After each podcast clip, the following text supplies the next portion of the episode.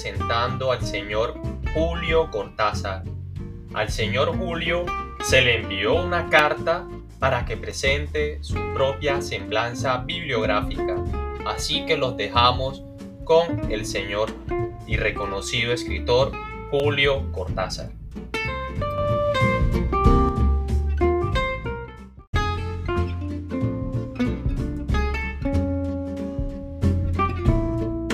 Hola, soy Florencio Cortázar y me solicitaron amablemente presentar mi propia semblanza bibliográfica en esta carta para así dar a conocer mi vida y así identificar si soy el indicado para el cargo de docente de literatura en esta universidad ubicada en la ciudad de Cartagena de Indias, Colombia.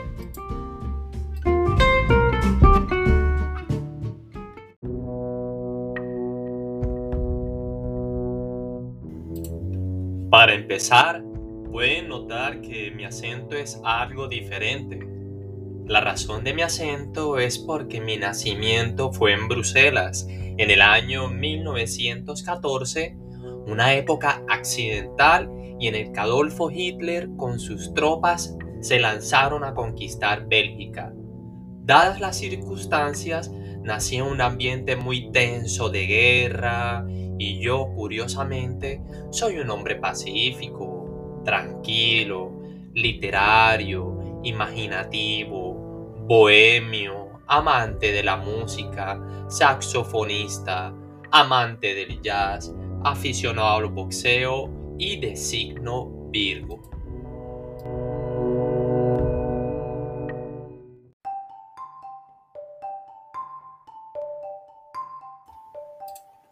En mis primeros años de infancia, por motivos familiares y laborales de mis padres, pude vivir en varios países de Europa y luego nos mudamos a Argentina.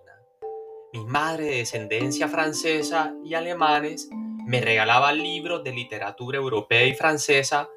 Creo que eso me motivó al hábito de la lectura empedernida y a la creación artística a partir de la imaginación obteniendo una perspectiva para analizar culturalmente la cultura europea y la cultura latinoamericana.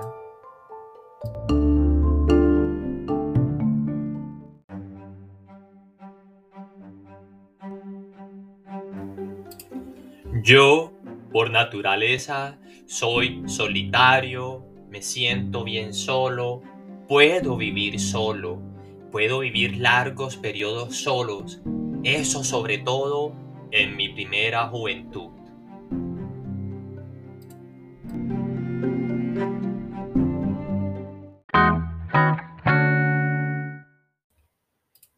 Esa soledad hizo que yo descubriera mi esencia, mi modo de percibir la vida y la metodología de los artistas para desarrollar su creatividad artística. La escritura es una forma de convertirse en lo que uno es y es el medio para transmitir nuestra sensibilidad. Por eso escribía poemas, sonetos y cuentos desde joven a esas chicas en el colegio que me transmitían sensaciones. Creo que soy fácilmente una persona de sentimientos, de llorar al ver alguna película que me conmueva y leer adictivamente para el despertar de mis sentidos imaginativos o emocionales, desde los cuentos de Edgar Allan Poe, novelas policiales, las aventuras de Tarzán, entre otros.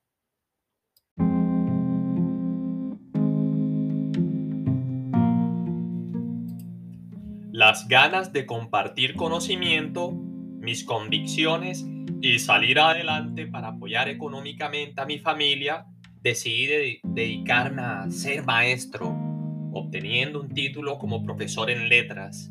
En los años 1939 y 1445 estuve enseñando en pequeñas ciudades de la provincia de Buenos Aires, sin tener título universitario, y era una forma de apostolado de enseñanza para las comunidades.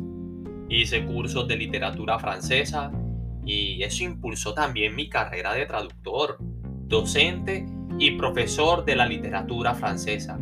E incluso tuve la oportunidad de volver a París en el año 1951 como traductor de la UNESCO, tiempo que aproveché para escribir varias de mis obras. Asimismo, trabajé como traductor de Edgar Allan Poe, Daniel Defoe y Las Memorias de Adriano.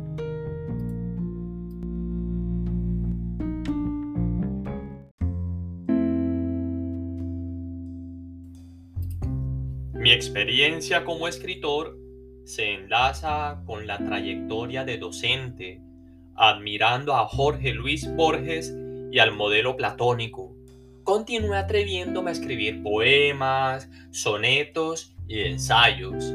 Y en la gran ciudad de Buenos Aires se fomenta mi sentido poético de la vida y mi contribución a las artes en general, con la narrativa fantástica. Por eso en 1951, mi primer libro de cuentos, Bestiario, se recopilan seis cuentos y aparece un lenguaje coloquial.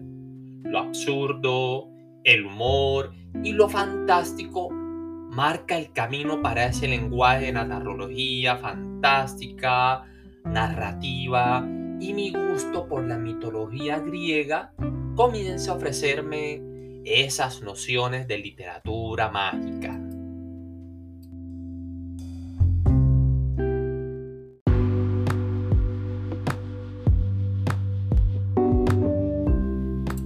En mi opinión, la óptica del escritor, que es la de buscar el revés de las cosas y advertir una mirada distinta a la realidad, mis sensaciones de intuición y mi contacto con mis lectores es por medio de las letras cuando escribo. Por eso los poemas o los cuentos son mi terreno que toca lo irracional. Mi noción de lo fantástico son hechos en ocasiones que no podía distinguir de la realidad. Es una forma de realismo y surrealismo. Una noción que no es diferente del realismo y mi realidad es donde lo fantástico y lo real se cruzan cotidianamente.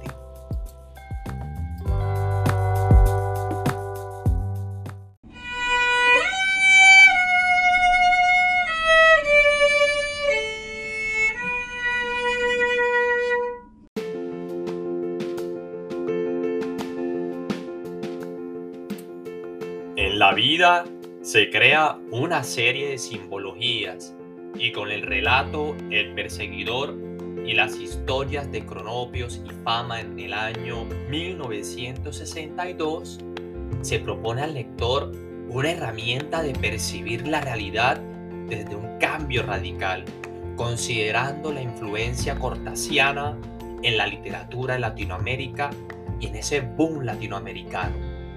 A pesar de varias publicaciones, muchas personas me recuerdan a nivel local, nacional e internacional por mi tercera novela titulada Rayuela, escrita en París y publicada por primera vez en el año 1963. Tengo entendido que ha cumplido su reconocimiento al ser una de las obras centrales del boom latinoamericano y de la literatura en general.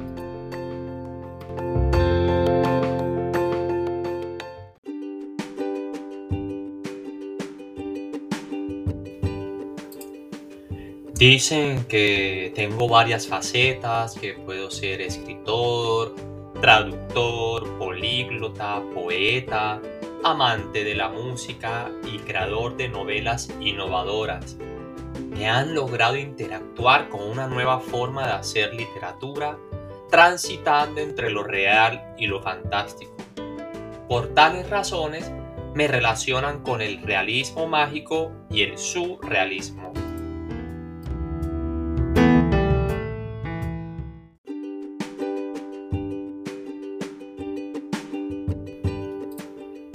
Tal sentido, para mí la música y el jazz en especial tienen que ver con la clase de ritmo en la que yo hago literatura. Y además me conmueve para mezclar la narrativa, la crónica, la poesía y el ensayo, como por ejemplo en La Vuelta a Día en 80 Mundos, publicado en el año 1967 y la obra Modelo para Armar, publicada en el año 1968. Y puedo seguir mencionando obras con mi sello cortasiano, como se puede reflejar en las obras Todos los Fuegos al Fuego en el año 1966, Viajes alrededor de una mesa en el año 1970, Prosas del Observatorio en 1972, Deshoras y los autonautas de la cosmopista en el año 1983. Así pues, al vivir en varios países de Europa y en Argentina, me han conmovido a tener una perspectiva de la realidad desde lo fantástico y del sentido poético de nuestras vidas.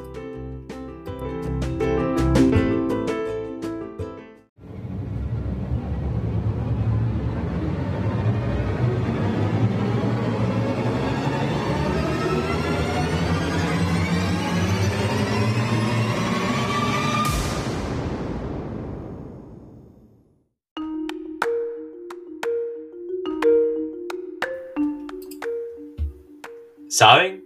Siempre me ha interesado simultáneamente la situación política en Latinoamérica, tal cual ha sido así que los derechos de autor de varias de mis obras han sido donados, para ayudar a presos políticos de varios países y me he solidarizado con distintos gobiernos para examinar la situación política en América Latina y simbólicamente en las violaciones de los derechos humanos.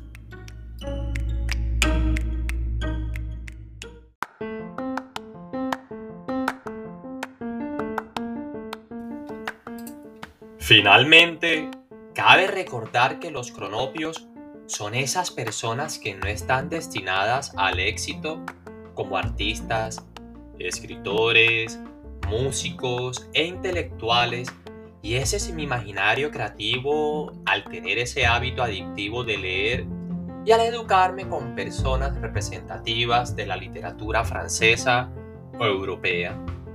Reconozco que algunas personas me identifican por Rayuela y por el estilo cortasariano, probablemente al ser una forma mágica y abstracta de literatura. Los alumnos pueden agradarles o no esta forma innovadora de escribir.